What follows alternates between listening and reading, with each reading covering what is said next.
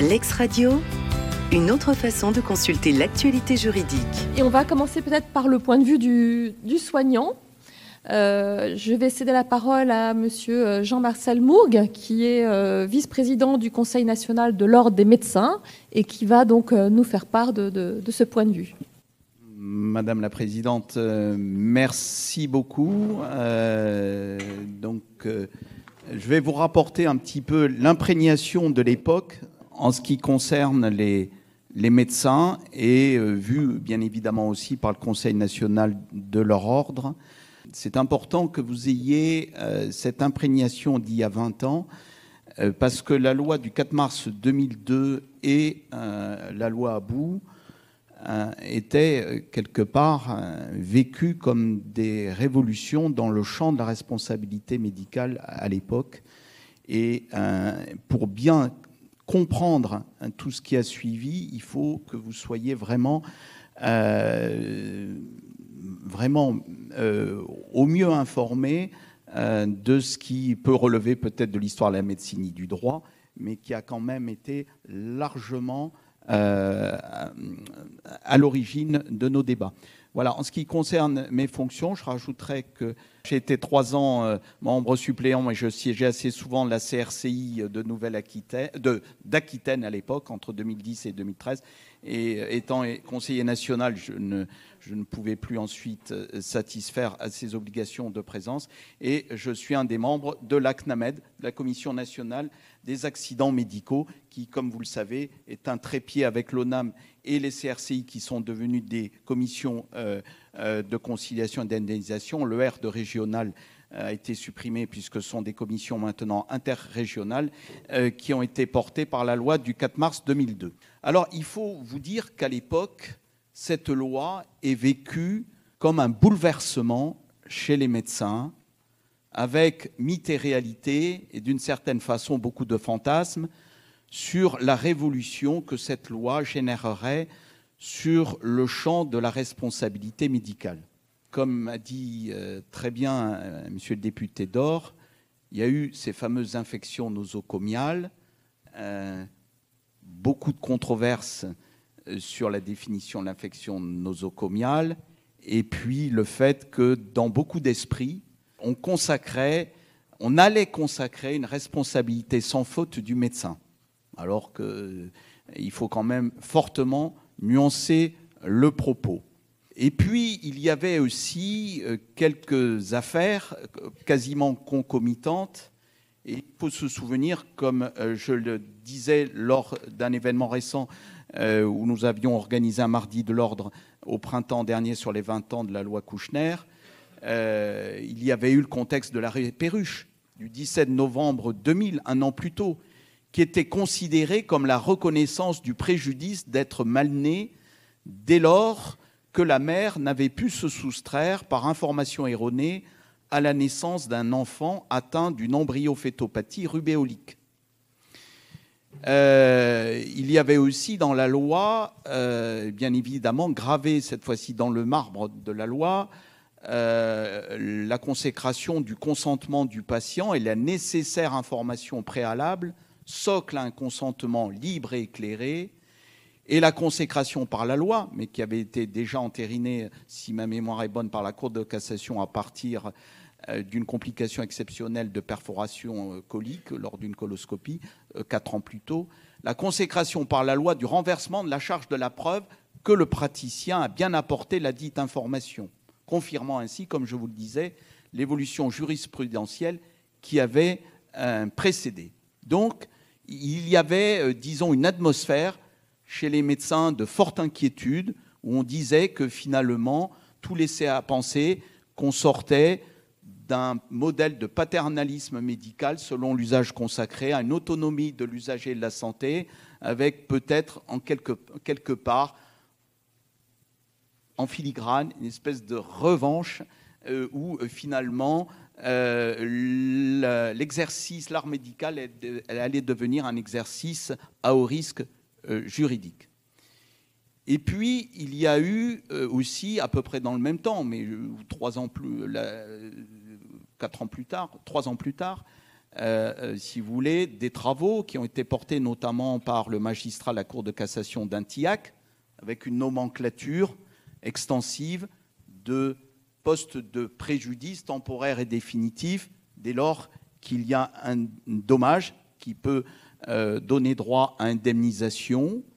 Il y avait l'émergence de dossiers lourds avec deux spécialités particulièrement concernées pour des raisons compréhensibles. C'est que quand un accident grave euh, arrive, il peut arriver fort jeune, la gynéco-obstétrique et l'anesthésie, avec au début des années 2000 quelques dossiers qui étaient épinglés où le coût unitaire de quelques gros dossiers dépassait désormais 10 millions d'euros.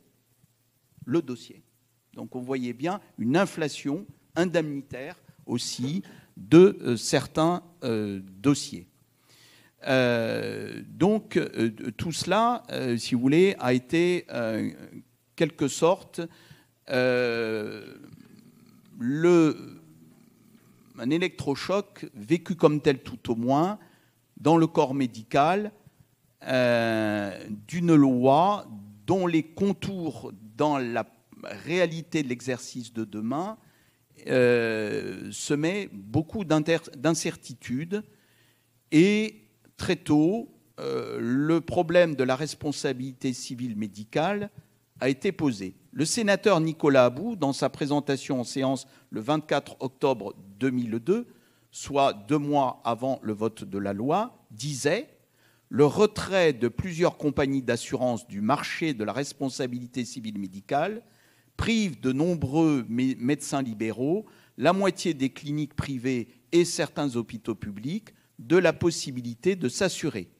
Si rien n'était entrepris, cette situation pourrait, dès le 1er janvier 2003, interdire à ces professionnels et à ces établissements de santé de poursuivre leur activité.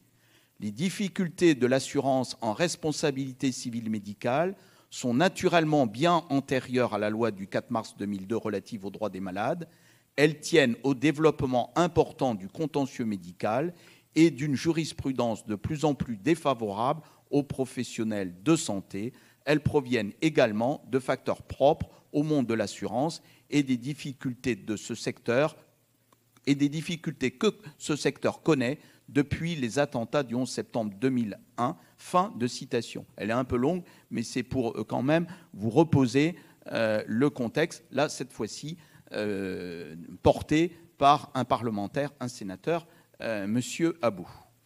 Donc la loi euh, du euh, très brièvement euh, la, loi Abou dans sa version initiale mais elle a été modifiée ouvrait donc le droit à la réparation au titre de la solidarité nationale pour des dommages résultant d'infections nosocomiales correspondant à un taux d'incapacité permanente supérieur à 25%, ce qui veut quand même dire que la porte était étroite, hein, malgré tout, et les décès provoqués par ces infections euh, nosocomiales et des dommages résultant l'intervention en cas de circonstances exceptionnelles d'un professionnel, d'un établissement, d'un service ou d'un organisme en dehors du champ de son activité de prévention, de diagnostic ou de soins. Euh, voilà. Alors, euh, l'ordre des médecins euh, a essayé, euh, peut-être pas toujours aussi adroitement et avec euh, s'étant à, l'occasion peut-être du renouvellement des, équipes et, puis de, l'enlisement des choses, a malgré tout essayé dans la décennie qui a suivi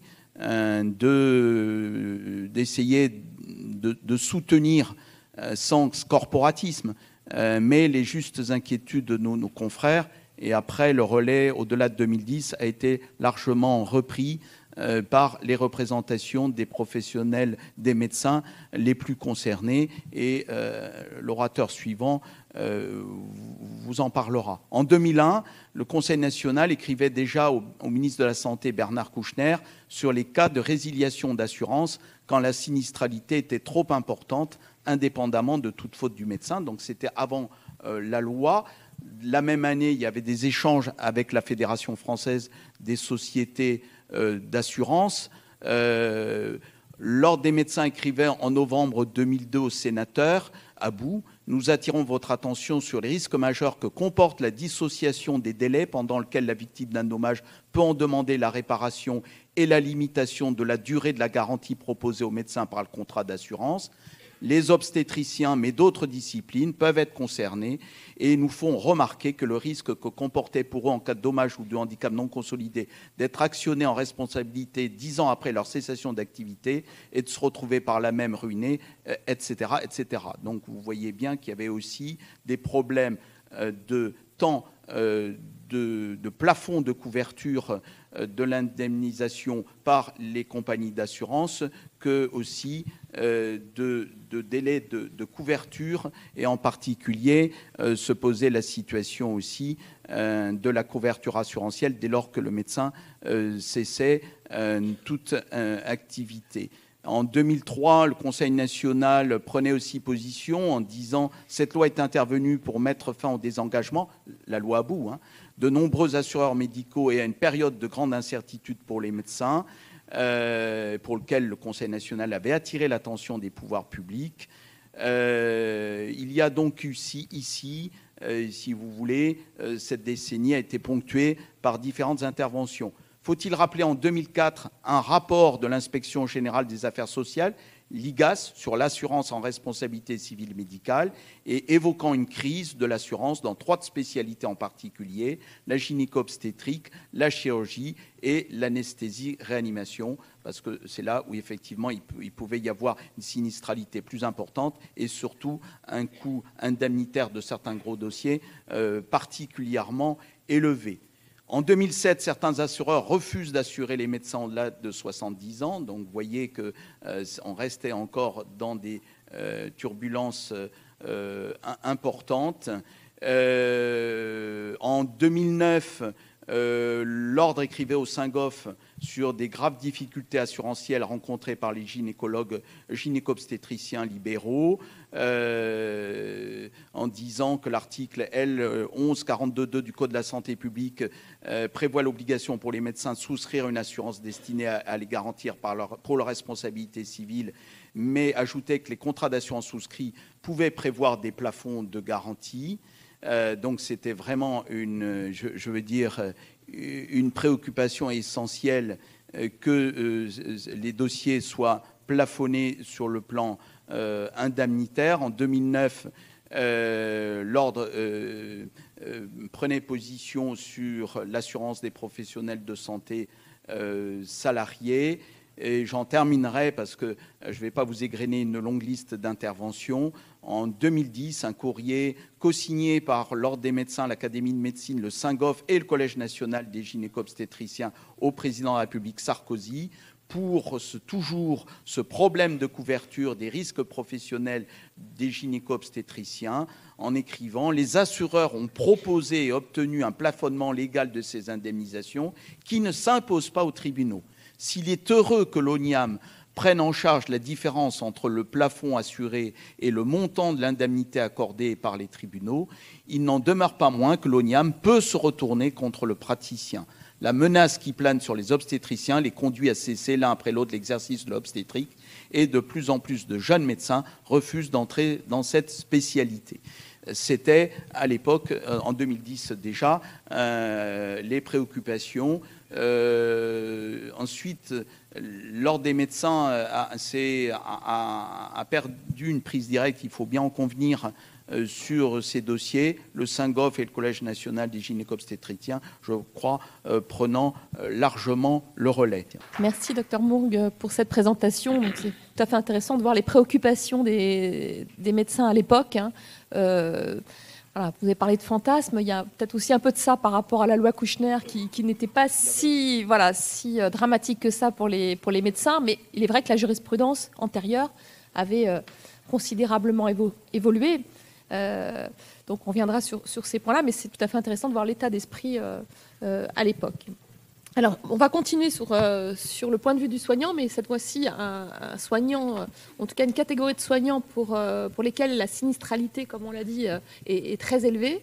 Donc, les gynécologues obstétriciens.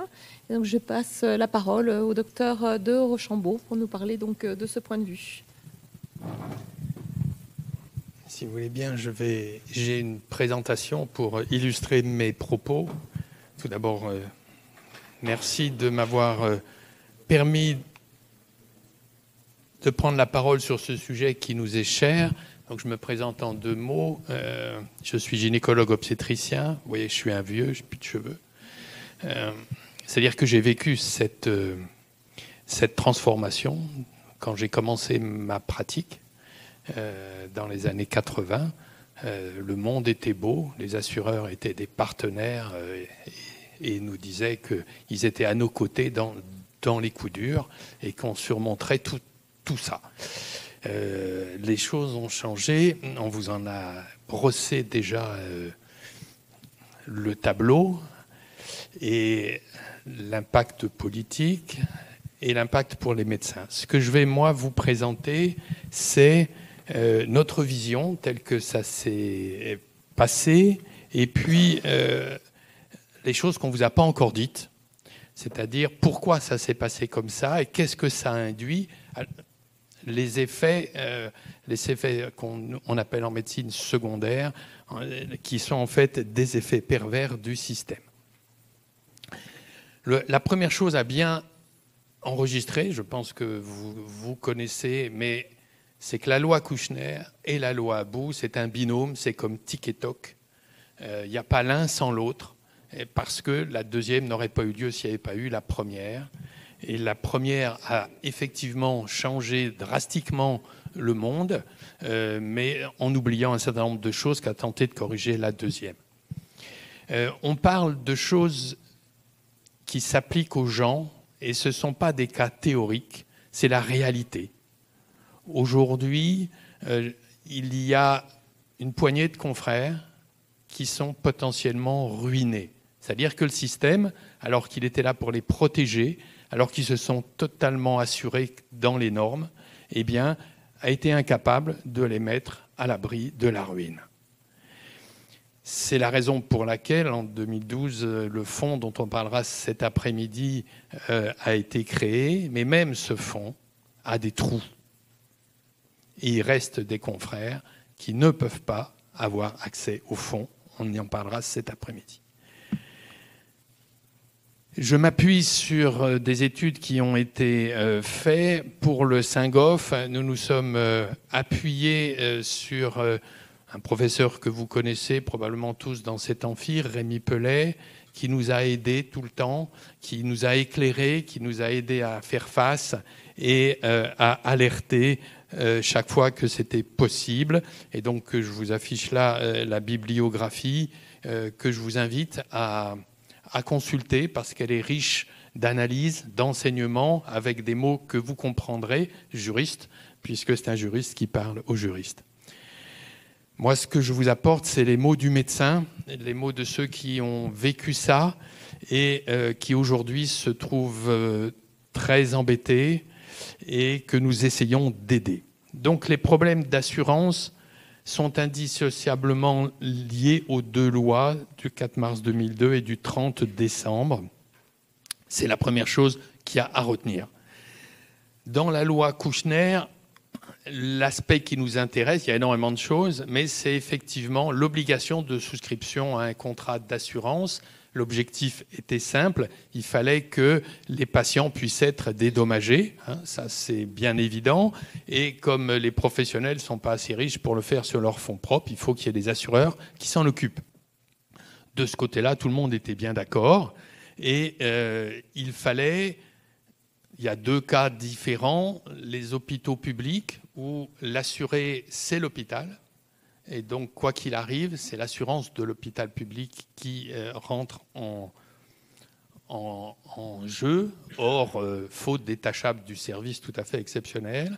Mais pour l'activité libérale, un médecin libéral dans un établissement de santé privé, c'est lui l'employeur. Donc c'est lui qui doit être assuré. Il ne peut pas déléguer ça à l'assurance de la clinique.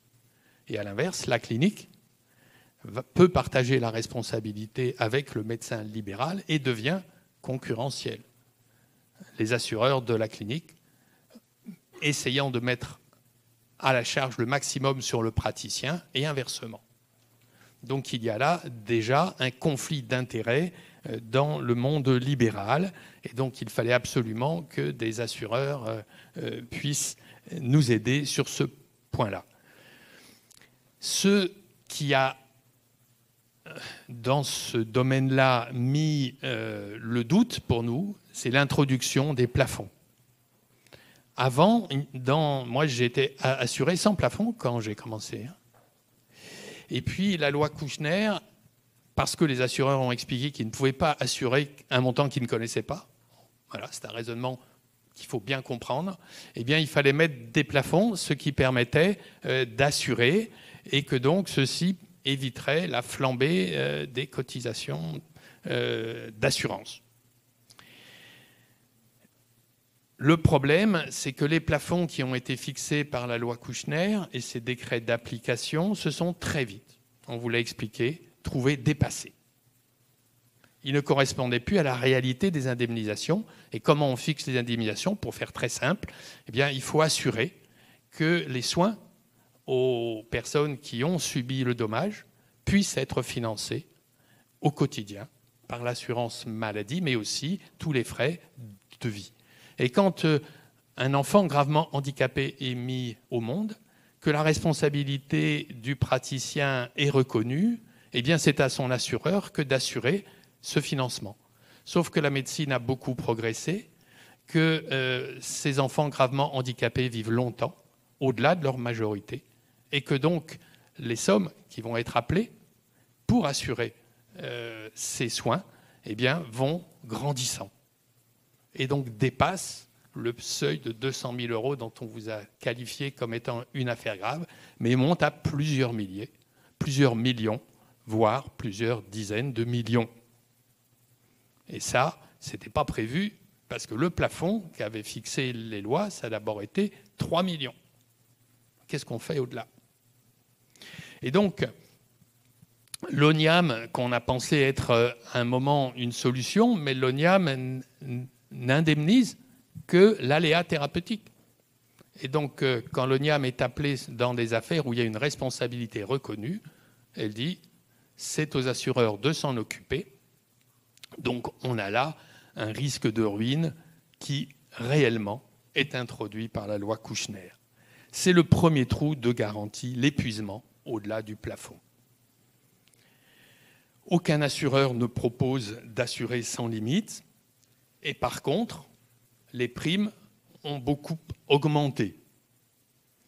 Et notamment en obstétrique, puisqu'aujourd'hui, 20 ans après, le montant moyen des primes d'obstétrique annuelles pour s'assurer est de 40 000 euros. 40 000 euros annuels pour simplement payer sa prime. L'assurance maladie finance un accouchement 300 euros juste pour payer sa prime, voyez combien il faut accoucher d'enfants. Ce n'est pas possible. Donc on a essayé de trouver des solutions pour compenser ça, mais qui compensent que très imparfaitement. Et euh, le sénateur en a parlé. Euh, l'assurance maladie euh, finance une partie de la prime aux obstétriciens. La loi à bout, dans ce contexte, eh elle a été, on vous l'a bien expliqué, créé pour essayer de euh, rendre possible encore l'exercice à la fois des assureurs, mais aussi de la médecine. Et ce n'est pas 38 ans, c'est 48 ans contre laquelle on peut encore, euh, enfin, on pouvait à, l'époque porter plainte. Euh, puisque c'était 30 ans, notre responsabilité, plus les 18 ans, puisque un enfant mineur, un, mineur, tant qu'il il pouvait porter plainte à 18 ans, et donc les, 18 ans se rajoutaient aux 30 ans de notre responsabilité. Donc c'était très compliqué et parfaitement inassurable. Avant la loi du 30 décembre, on était assuré à partir du fait, et le fait, c'était l'accident. Et donc, quand on avait affaire à un assureur, et qu'il y avait un accident qui était reconnu, l'assureur était informé et on cherchait des solutions pour pas que l'accident se reproduise. Donc le fait de démarrer l'affaire assurantielle permettait d'améliorer les pratiques au fil de l'eau et ainsi de rassurer les assureurs. Le dommage qui a été créé a une cause. Cette cause, on y a apporté une solution et donc le risque assurantiel n'augmente pas. C'était une manière d'éviter le malus, en quelque sorte, qui pouvait avoir lieu. Mais les assureurs ont critiqué cette solution et ont tout fait pour que ça change. C'est la loi à bout. En effet, les assureurs ne supportaient plus cette prescription trentenaire, donc Kouchner l'a descendu à 10 ans. Les assureurs n'arrivaient pas à anticiper l'évolution des montants et donc se plaignaient d'une sous-facturation euh, des, des, contrats qu'ils proposaient. Ils ont donc menacé, on vous l'a bien raconté, et ce n'était pas une menace en l'air, de quitter euh, le marché de l'assurance médicale. Je me suis trouvé, moi, effectivement, euh, avec un contrat qui, à la fin de l'année, était dénoncé par mon assureur, qui était le principal assureur euh, médical en France à l'époque. Un peu troublé. et donc, en obstétrique, beaucoup de mes confrères se sont trouvés comme ça et il est arrivé d'autres assureurs, hors euh, Europe ou irlandais, et des cabinets euh, de courtiers en ont profité pour euh, prendre le marché. Et progressivement, on a vu changer les, assureurs, ceux qui se retiraient, bah, d'autres en profitaient. Et ça, ça a été un événement très important dans le monde de l'assurance et qui n'a pas fini aujourd'hui de les animer. Et donc c'est sous l'influence des assureurs, comme on vous l'a bien raconté, que euh, le président euh, de la commission des affaires sociales du Sénat, le sénateur Abou, a proposé euh, une loi. Et cette proposition de loi avait un intérêt, que ce soit le euh, parlementaire qui le pose en premier, euh, parce que ceci évitait euh, de le passer préalablement sous le Conseil d'État. En effet, quand c'est le gouvernement qui propose, le Conseil d'État doit analyser cette future loi et elle peut le retoquer. Et c'est ce qu'avait déjà fait le Conseil d'État sur la grosse modification de la loi à bout, c'est qu'on passe du fait générateur au système base réclamation. Je vais vous le montrer avec un petit dessin, c'est assez simple, mais euh, c'est donc la base de réclamation qui lance l'affaire, ce n'est pas l'accident médical. Et donc les contrats ne couvrent plus les risques réalisés pendant la durée euh, du, contrat, mais seulement ceux qui ont fait l'objet d'une première réclamation pendant la durée de ce dit contrat. Ainsi, vous voyez, avant euh, cette loi, quand il y a un dommage, au moment où un contrat A assure, eh bien, euh, c'est l'assureur, au moment du dommage, qui va prendre en charge l'indemnisation. Dans la base réclamation, c'est pas lui s'il y a un changement d'assureur, c'est celui qui sera effectif quand la plainte va être posée. Et donc, là, l'assureur, le deuxième, couvre donc le risque des choses qui se sont passées avant. La loi prévoit que ce soit uniquement des risques qu'il connaissent, c'est-à-dire que quand c'est arrivé, il a fallu que l'on donne un, euh, compte-rendu à notre nouvel assureur pour dire ben moi j'ai quand même eu quelques soucis avant, il est possible que cela euh, fasse euh, l'objet d'une plainte ultérieure. ce qu'on a fait, bien sûr, mais encore, il fallait que l'on soit au courant, ce qui n'a pas tout le temps été le cas. Pour l'assureur, c'était assez bénéfique puisque ça lui permettait de bien évaluer le risque et ainsi de proposer des primes qui seraient bien adapté au risque. Et puis, euh, le risque d'évolution défavorable de la jurisprudence a été limité à un an. Mais il y a des effets pervers.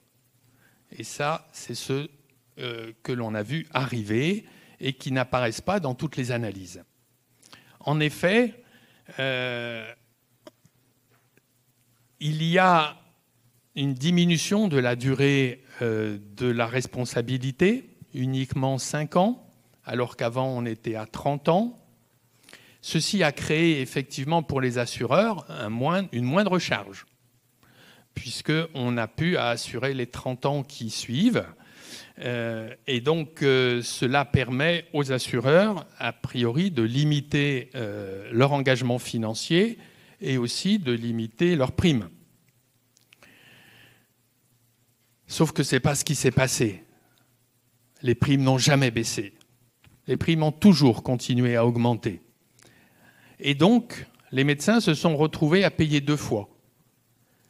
Avec les premiers contrats qui assuraient le fait au moment du fait générateur, et puis les contrats suivants, eh bien, on a repayé les mêmes risques deux fois. On n'a pas eu de baisse de nos primes.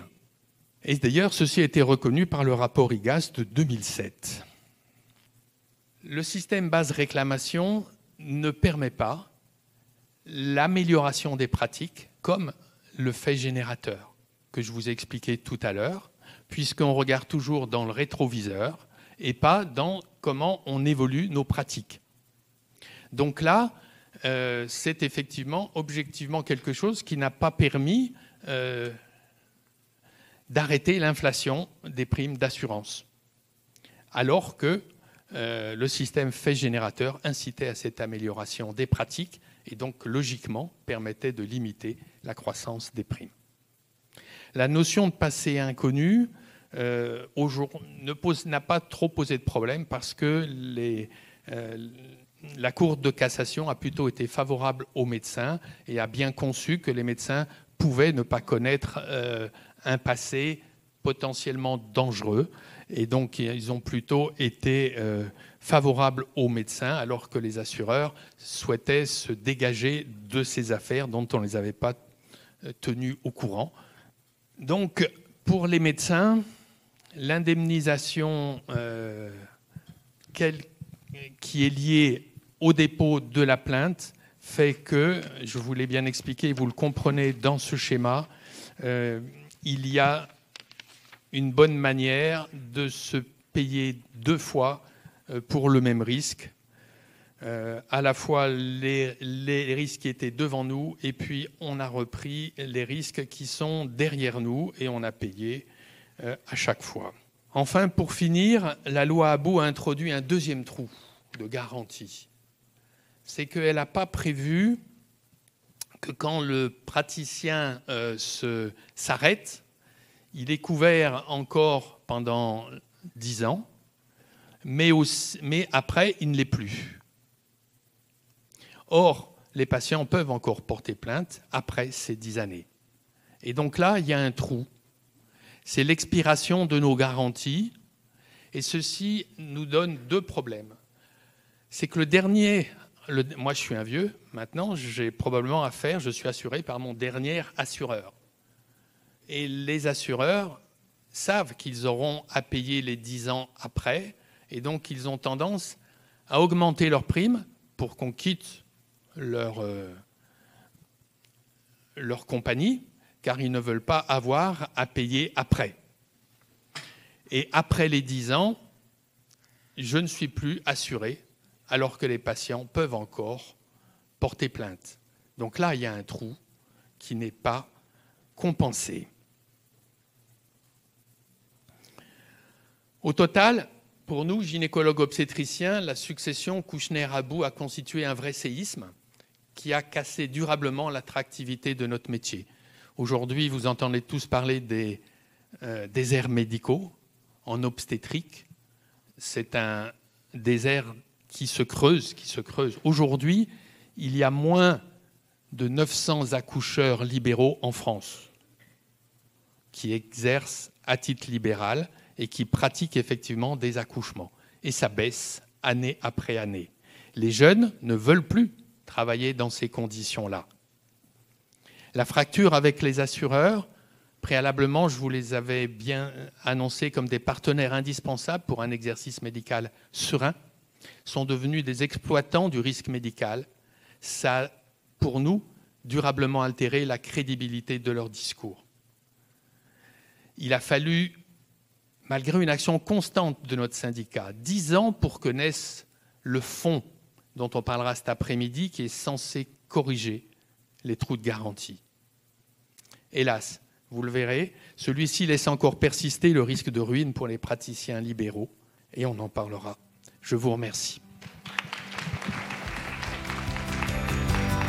L'ex-radio, une autre façon de consulter l'actualité juridique.